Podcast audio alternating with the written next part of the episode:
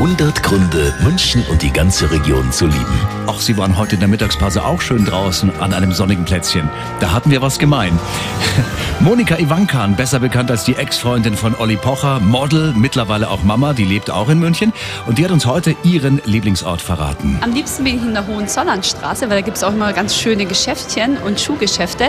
Also Schwabing ist eigentlich mein Lieblingsviertel in München, weil es so ein bisschen lässiger und auch familiärer ist. Da kann man überall mit dem Kinderwagen gut hingehen. Keiner schaut einen doof an, wenn man in den Café geht mit einem Kinderwagen und nur ein Latte Macchiato trinkt. Also die Münchner sind sehr offen und sehr freundlich. Darum liebe ich München. Toll, wunderbar. So kann es weitergehen. Geht auch weiter. Moni Little ist gleich da ab 19 Uhr. Der Andi Karg sagt Servus, habe die Ehre, wünsche einen wunderschönen Abend. Bis morgen Nachmittag auf dem Weg ins Wochenende. Freue mich.